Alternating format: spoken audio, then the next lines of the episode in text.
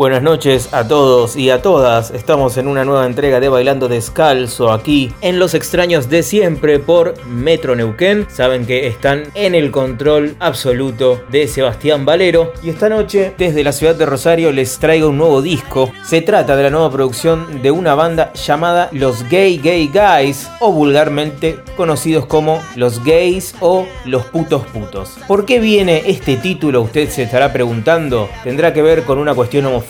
Tendrá que ver con una cuestión de extrema derecha, pero absolutamente para nada. Simplemente es una generación de chicos que creció a fines de los años 90, principios de los años 2000, creciendo bajo la música y la influencia de bandas como Miranda, Nerd Kids, La magia de Leo García, y de repente creciendo con esa música y tratando de tocar rock and roll, de repente los niños por entonces o adolescentes de por entonces se encontraban con que para las nuevas generaciones toda esa música era constantemente titulada música de puto de puto de puto. Entonces, cuando crecieron, Juan Manuel Robles, su líder y cantante, principal compositor, dijo, vamos a hacer una banda que tenga un título que sea una respuesta a todas estas generaciones homofóbicas, de rockeros vetustos y de mentes cerradas que por tanto tiempo nos dijeron no, no, no y nos apuntaron con el dedo mostrándonos cosas que realmente no estaban mal para nada y que nosotros sentíamos como algo nuestro y tan maravilloso como único. Yo quiero ser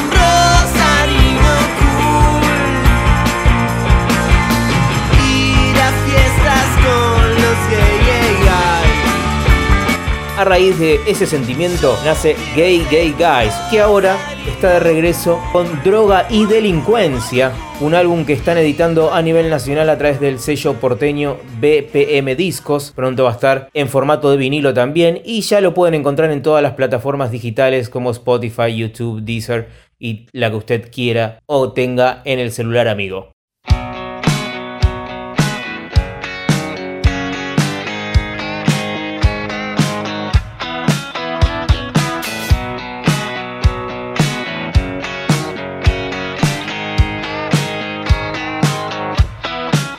La ilusión que presiento me hace abrir el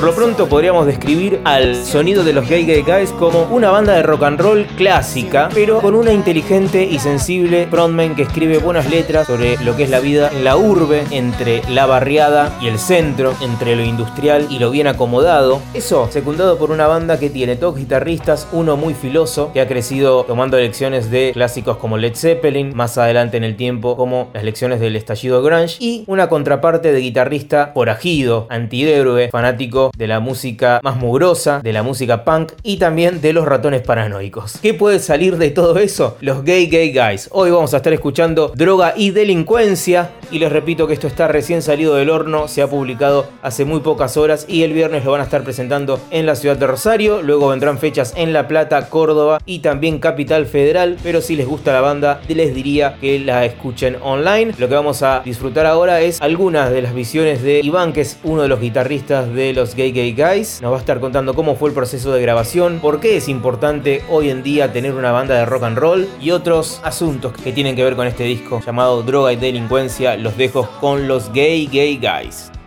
Yo creo que el disco no, no tiene un hilo temático, al menos lírico, que hayamos pensado.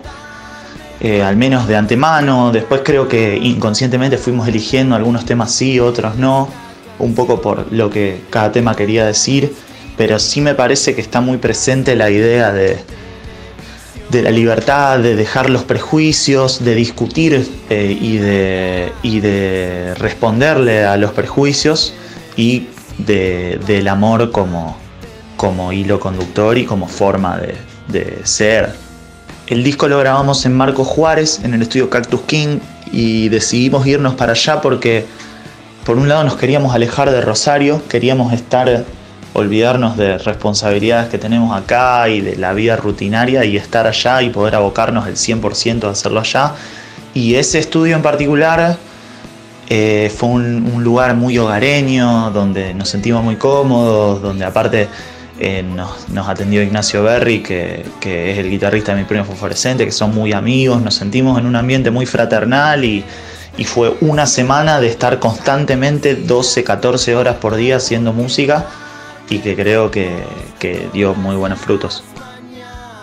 Me parece que la expectativa siempre es tratar de llegar y de que el mensaje llegue a todos los lugares que sea posible. Que no siempre es posible, básicamente por la falta de medios. Pero en tanto podamos, nos gusta ir a Buenos Aires, queremos ir a Santa Fe, queremos ir a Córdoba, porque queremos también conocer nosotros como personas, distinta gente de distintos lugares y lógicamente llevar lo que hacemos allá. A ver si, si, le, si a alguien le gusta. A mí me parece que el rock sigue siendo importante porque es una cultura que hoy en día sigue llevando muchísima gente, pero que es una cultura que viró de ser generadora de debate, viró de ser eh, inconformista, viró de ser revolucionaria a ser conformista, a ser tibio, a ser incluso represivo. Entonces, un poco lo que nosotros sentimos es que en, esa, en, en, ese mundo que es el rock y en ese género que nos gusta tanto y en esa cultura, alguien tendría que actualizar un poco ciertos mandamientos y, y devolverle una actitud de, de una búsqueda de una utopía, si se quiere.